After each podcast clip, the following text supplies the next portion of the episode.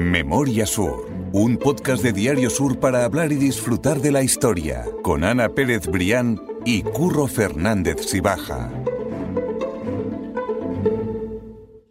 Hola Ana, ¿qué tal? Hola Curro, buenos días. Aunque estamos haciendo este podcast por, videollamada, por motivos laborales, ya estamos cerquita otra vez. Ya estoy otra vez yo por Málaga y ya esperemos que podamos escucharnos mejor y estar tocándonos cuando estemos haciendo el, podcast. Ya te he recuperado como vecino. Exactamente, ya estamos viviendo otra vez cerquita, cerquita. Así que sí. Y a contar, bueno, contar también que esperamos que el resto de episodios eh, lo, hagamos en las instalaciones del periódico, que, ahora han puesto ya una, mesa de sonido y que empezamos esto totalmente de forma casera, eh, grabando en casa del uno o del otro y con micrófonos de, quita y pon, por decirlo así, que ahora vamos a tener ya un estudio de radio que vamos por 71 episodios, que no lo hemos comentado, pero que hemos empezado nueva, increíble, increíble. nueva decena, sí, sí, y es una maravilla. Hemos hecho los primeros 71 episodios, curro, en podcast de mesa de camilla, como a mí me gusta llamarlo, porque, oye, también creo que tiene su encanto, ¿eh? Hombre, que sí Pero ahora ya vamos a hacer podcast mm, profesional. Porque tenemos una mesa fabulosa aquí en el periódico, en el estudio de grabación. Y, y, bueno, qué bien. Además, sobre todo, ya no por la mesa de grabación, sino por vernos las caras, no a través de una pantalla. Exactamente, por la cercanía, porque estemos, estemos cerquita y podamos, podamos contar la historia, que siempre yo creo que, lo pasamos mejor y que la gente lo nota cuando estamos más cerca, ¿no? Que podemos, pues sí, vernos las caras. Bienvenido a Málaga, por cierto, ¿eh? Muchas gracias, esto es, es un orgullo estar siempre aquí otra vez, tú lo sabes. La verdad que sí, viene en buen momento, además, que viene ya la Semana Santa. Hombre, sobre eso hablaremos al final del episodio. Sí, sí, sí. Tenemos, tenemos que hablar porque además eh, yo creo que va a ser la primera Semana Santa normal eh, desde que empezó todo este, todo este infierno, ¿no? Yo creo que, ya este año, aunque, bueno, por supuesto recomiendan que las aglomeraciones, también lo recomendamos desde aquí, aunque ya no sea necesario llevar la mascarilla en exterior, que la gente tenga cuidado, que, que el virus sigue, sigue ahí, pero este año va a ser muy especial porque, bueno, yo recuerdo el año pasado que mm, también tuvo su encanto el año pasado de, mm, con la Semana Santa, bueno, y, nos estamos enrollando un poco, pero es que yo la recuerdo con cariño porque sí que eran las visitas, pues a la, Casa Hermandad, ver los tronos, los tronos. La verdad es que hay que agradecer que las cofradías hicieran un esfuerzo por, bueno, mm, por, exponerlo al público, incluso por, adornarlos con, flores, ¿no? Por, por, tener ese gesto con, la gente que, realmente iba en peregrinación de un lugar a otro para, ver a, a, a sus imágenes. Entonces, bueno, aquello también tuvo su encanto, pero lo de este año no va, no va a ser comparable. Yo particularmente, que ya sabes que me gusta, pero no soy eh, capillita extrema. estamos, no utilizo nunca este término con, como, no, no, pero yo no utilizo este término como algo despectivo, pero es verdad que no soy, eh, me, encantaría saber más y me encantaría entender más, pero no soy eh, mucho, pero este año desde luego lo voy a disfrutar como, bueno, con decirte que he alquilado dos sillas, con eso te lo digo todo, que no lo he alquilado en mi vida. Este año tengo ganas de Semana Santa tú y yo estamos en la misma situación, que tenemos familia muy, muy menosa y muy, claro, muy nosotros, Claro, es que además nosotros lo tenemos muy complicado porque tenemos ya el, listón tan alto que, bueno, no, no, le llegamos ni a la suela del zapato. Exactamente, pero bueno, estamos en la misma situación, así que nos entendemos bien y este año también yo disfrutaré seguro de, esa Semana Santa que, todos tenemos ganas. Un día a, a la otra silla. Eso está hecho. Mira, mi, familia también tiene silla, así que nos vamos, nos vamos compartiendo un día y otro y ya está. Perfecto. vamos haciendo. Nos vamos colando. vamos a hablar, eso sí, hoy de la. Y ya empezamos con el podcast, que es que tú y yo nos enrollamos hablando y siempre se nos va.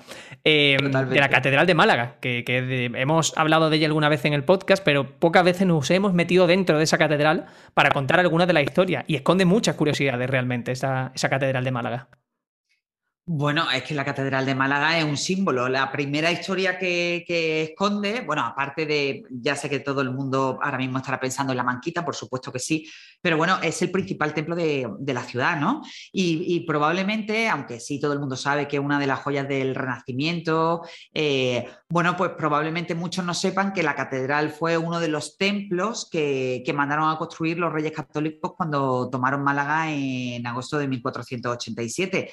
Es cierto que lo hemos comentado en alguno de estos podcasts, que fueron la Catedral de Málaga, bajo la advocación de, la Encarnación, eh, los mártires, San Juan y Santiago. Entonces, esos fueron los cuatro templos con los cuales, bueno, pues los reyes católicos imprimían su sello ¿no? en la ciudad después de la dominación musulmana. E indudablemente, por supuesto, la Catedral de Málaga fue el eh, aseo principal y, es fuente bueno, pues de una historia absolutamente riquísima eh, por, la que, por la que tenemos que caminar en alguno de los podcasts, porque todavía además con esta mesa de mezcla nos quedarán un montón de podcasts por hacer. Pero hoy nos vamos a detener, más allá de esa curiosidad, tú dices un montón de, misterios, la, la, misma curiosidad ¿no? de su fachada de que yo creo que es uno de los pocos ejemplos eh, del mundo de una catedral inacabada en su torre, pues hoy nos vamos a adentrar en, la catedral, en, la, entrada principal por el interior, en la, puerta o en el pórtico que da hacia la Plaza del Obispo para hablar de uno de los mayores misterios eh, de la Catedral de Málaga, que además cada vez que entran los guías por allí con, con los grupos de turistas y tal, siempre se pregunta por lo que vamos a hablar. Exactamente, porque hoy vamos a hablaros del misterio de la piel de elefante de la catedral.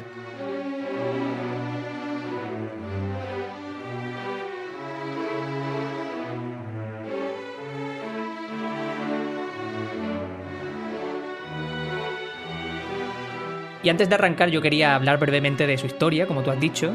El origen está ligado a los reyes católicos, que volvemos a ello una vez más, como tantas veces en el podcast. Tú ya lo has dicho que era uno de esos cuatro epicentros religiosos de la Málaga que, conquista a los reyes católicos. Y eh, hay un cuadro situado justo encima de ese pórtico de la entrada principal, de esa eh, entrada que da hacia, hacia la Plaza del Obispo. Y ese pórtico, eh, en, la parte, en la parte central y por dentro, recoge una obra, una obra de, de arte que llama la atención por su tamaño. ¿Qué sabemos de esa obra? ¿Cuál es esa obra, Ana?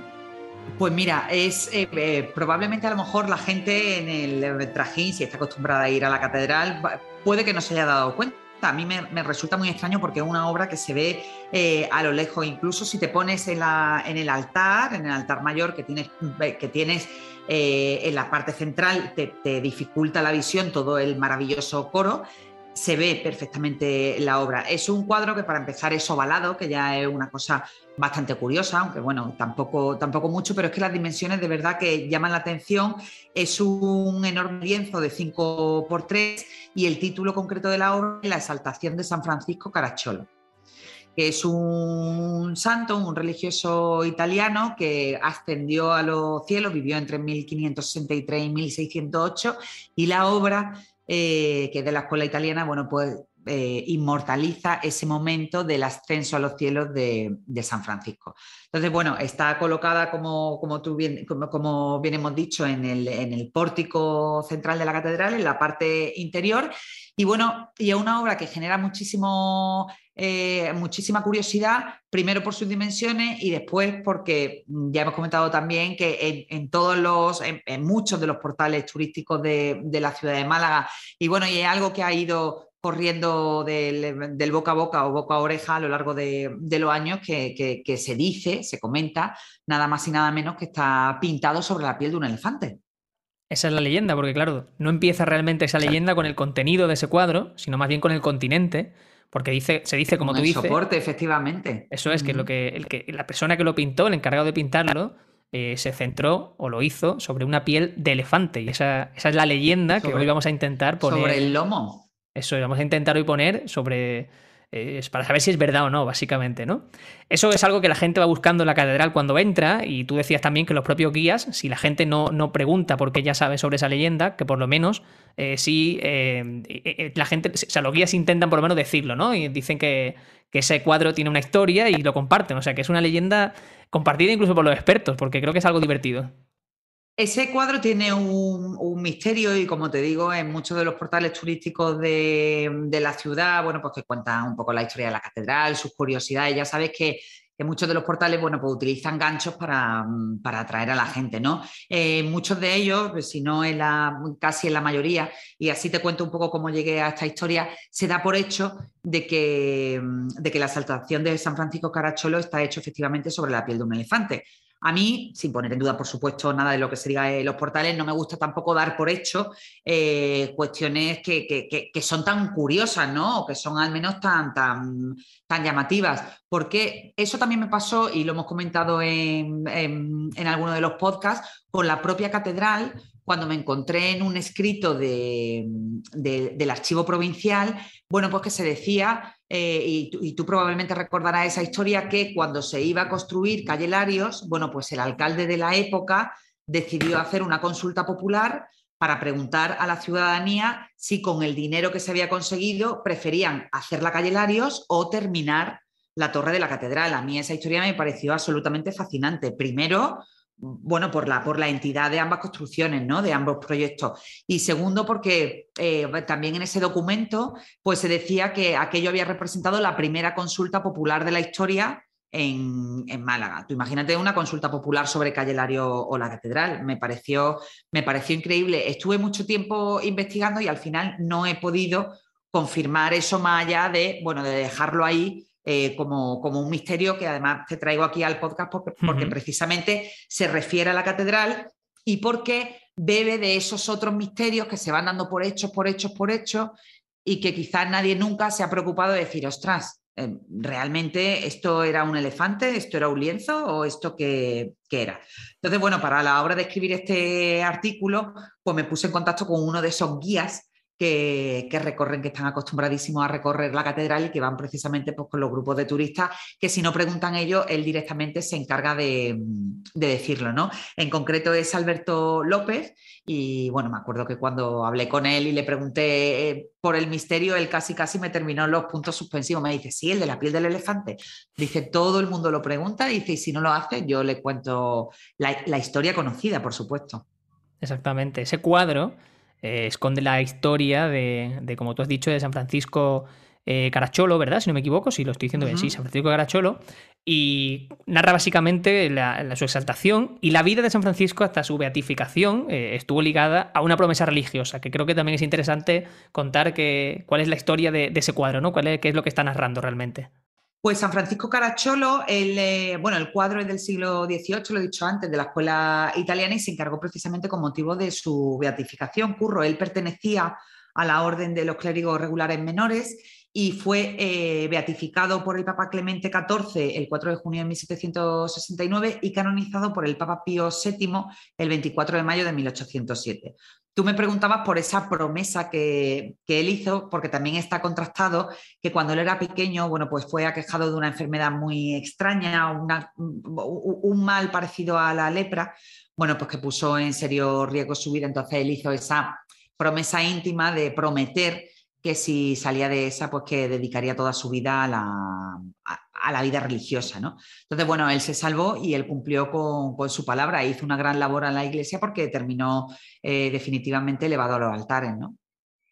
Curioso, es curioso también conocer ese, ese origen del cuadro ¿no? y de la figura de, San Francisco, que, bueno, que a mí también me toca de cerca, ¿no? Por el santoral, así que yo lo, quería compartir también.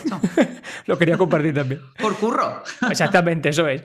Vamos eh, paso a paso, poquito a poco, hasta llegar a ese misterio si realmente está pintado sobre una piel de elefante o no. Y hay que contar también que esa obra no siempre ha estado ubicada en la catedral, sino que por lo que sabemos, allí lleva en torno a 200 años. Allí llegó en el siglo XIX. ¿Qué sabemos de esa obra hasta que llegó a la catedral, Ana? Claro, yo le preguntaba también a Alberto Palomo, que el que se la sabe toda sobre los archivos catedralicios y cómo han llegado poco a poco el patrimonio de la catedral allí al templo.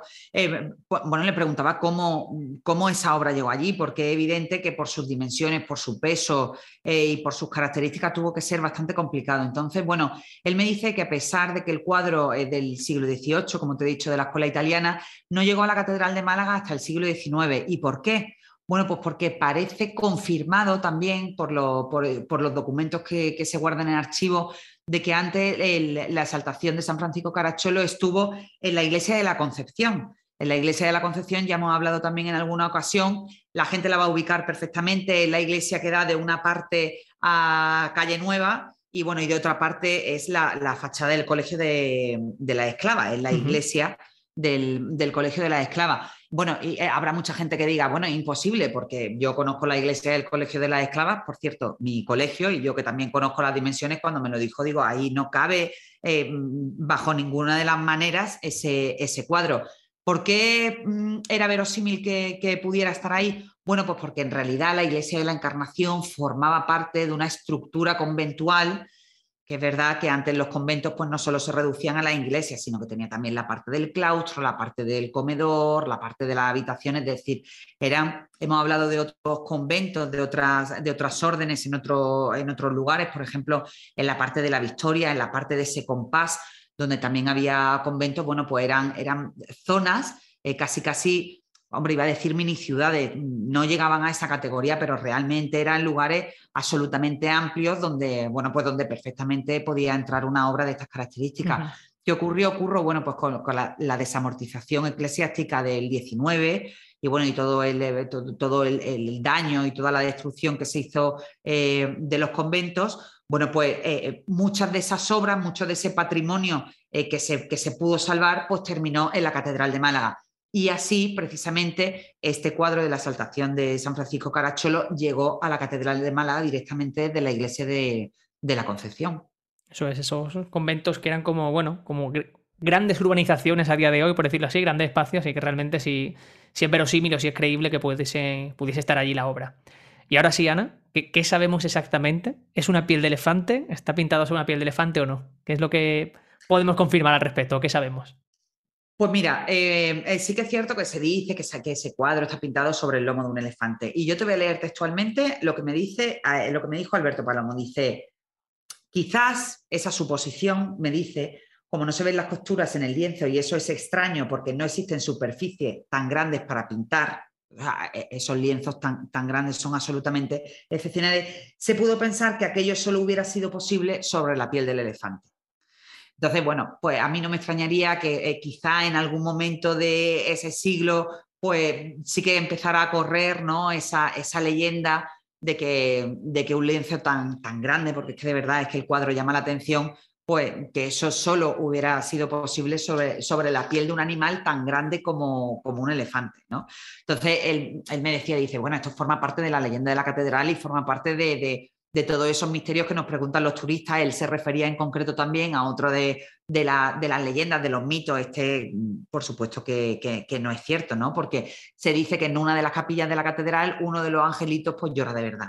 Y la gente realmente, Curro, va a preguntar allí eh, si, si, cuándo va a llorar el angelito. Por ese angelito. Entonces, bueno, eso, eso es completamente, bueno, no es cierto y forma parte pues, de eso em, bueno, de, de, ese imaginario, ¿no? de esas leyendas justo con las que llega la gente preguntando.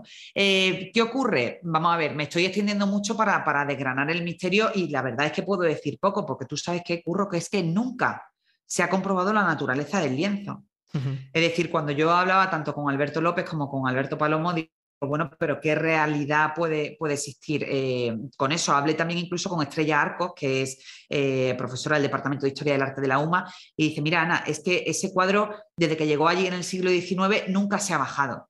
Nunca se ha bajado ni para limpiarlo, ni para moverlo, ni para restaurarlo, ni para nada. Esa obra primero sería costosísima porque se necesitaría una grúa enorme para bajarlo y bueno, yo creo que los que nos estén escuchando son capaces de comprender que la catedral tiene problemas muchísimo más eh, importante en los que gastarse el dinero que en comprobar con una grúa si realmente eso está pintado sobre la piel de un elefante o no. Entonces, ¿qué es lo que me dicen los historiadores, tanto Estrella Arcos como Alberto Palomo? Me dice, vamos a ver, ¿es verosímil que haya una obra de arte pintada sobre la piel de un animal? Pues sí, por supuesto, tenemos los pergaminos.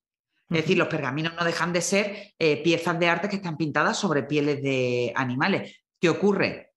Pues que ya es un poco más extraño que esa dimensión realmente se corresponda con el lomo perfecto de un elefante eh, sin costuras, porque lo que más llama la atención de esa obra, Curro, es que el cuadro no tiene ni una sola costura. Es decir, yo no sé cómo será por detrás y si tendrá algún tipo de trampa, pero a primera vista, y te digo que esto, mm, eh, te insisto en que no ha podido ser confirmado, es un lienzo, es un lienzo entero.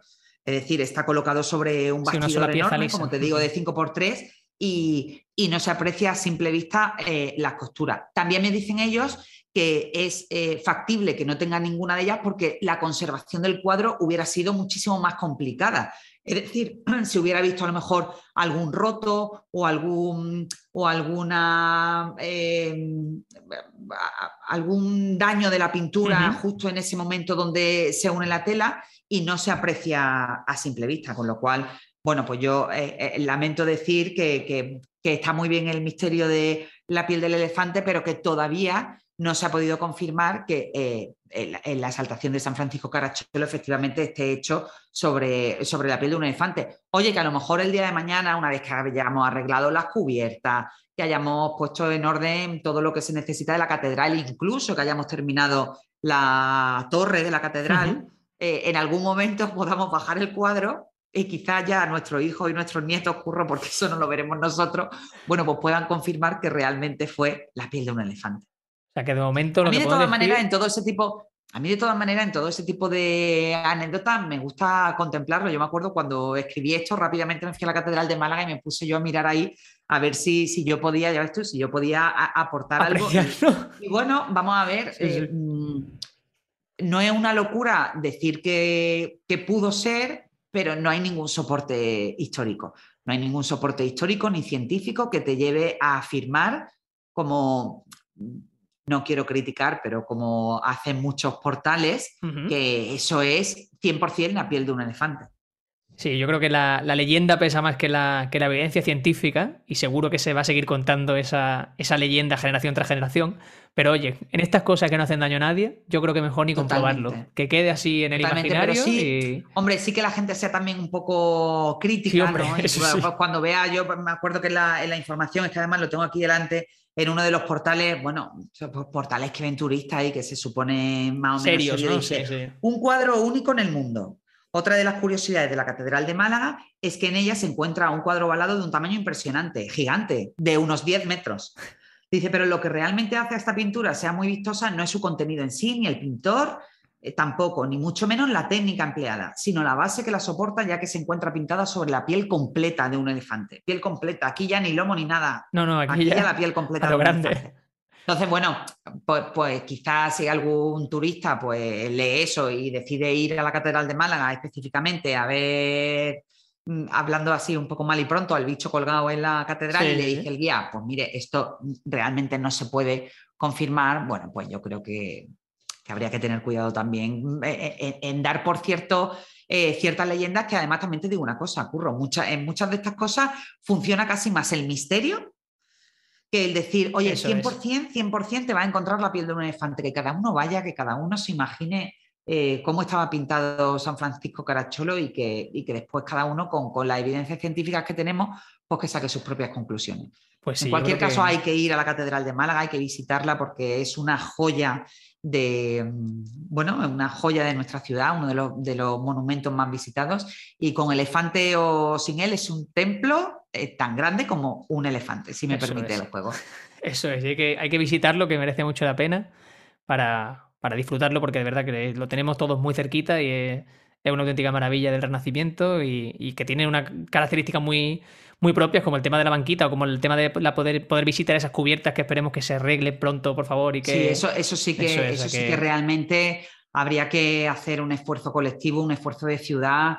Eh, tanto que nos gusta llenarnos la boca con la conservación, con lo que nos gusta la historia, con eh, realmente tendríamos que ponernos de acuerdo para ya darle solución de una vez por todas porque eh, la situación es realmente dramática hay que solucionar, hay que solucionarlo pronto y, y es verdad eso que invitamos a la gente a, visitar la Catedral de Málaga, que siempre es un buen plan.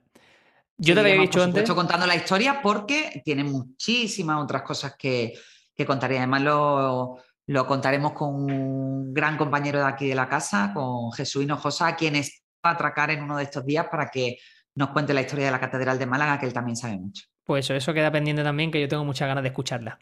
Y te decía al principio del podcast que íbamos a hablar de Semana Santa, y es porque la semana que viene vamos a aprovechar ese fin de semana de inicio de la Semana Santa, con ese domingo de Ramos, para hablar con Andrés Camino, que es el director de La Saeta, la revista de Semana Santa que todo el mundo conoce y que los más cofrades eh, sin duda eh, consumen habitualmente y consumen con, con muchas ganas porque eh, se cumple el centenario de la primera edición de, la Saeta, que empezó en 1922, así que yo creo que era la oportunidad perfecta para sentarnos a hablar con Andrés de Semana Santa, de sus recuerdos, e invitar a la gente también que si tiene cualquier pregunta o algo que quiera saber, puede hacerlo. Que la deje por aquí, porque además, bueno, la Saeta es un testimonio impagable de la Semana Santa y, también como revista, ¿no? Una de las más antiguas de, de su género y seguro que que tenemos un montón de anécdotas, un montón de recuerdos que nos va a contar su, director, que además ya, los que no lo conocéis, eh, explica las cosas fenomenal y, después de toda esa trayectoria, pues vamos a tener mucha, mucha información de que, probablemente no conozcamos eh, ni los que nos escuchan ni nosotros mismos, curro. Y va a merecer, va a merecer la pena. Va a ser un momento para disfrutar, sí, pues absolutamente. Pues Ana, quedamos citados para esa charla con Andrés Camino. Te doy las gracias y invito de verdad a la gente a que nos deje las preguntas, ya sea en comentarios o en Twitter, por ejemplo. Yo soy arroba curro y baja. Y yo soy arroba Ana Y allí vamos a poder recoger las preguntas de la gente. Estaremos allí nos podemos hacer ese, ese pequeño cuestionario que nos vengan de nuestros queridísimos oyentes. Será un placer. Pues Ana, mil gracias. A ti siempre, Curro. Memoria Sur es un podcast de Diario Sur. Escucha un nuevo episodio cada semana en iVoox, Spotify, Apple Podcasts y consulta las referencias de este episodio en diariosur.es.